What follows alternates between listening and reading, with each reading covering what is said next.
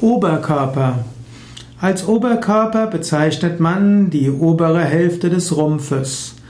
Oberkörper ist der Teil des Körpers, der vom Bauch bis zum Hals geht. Man spricht auch vom Unterkörper, was dann oft der Unterleib ist.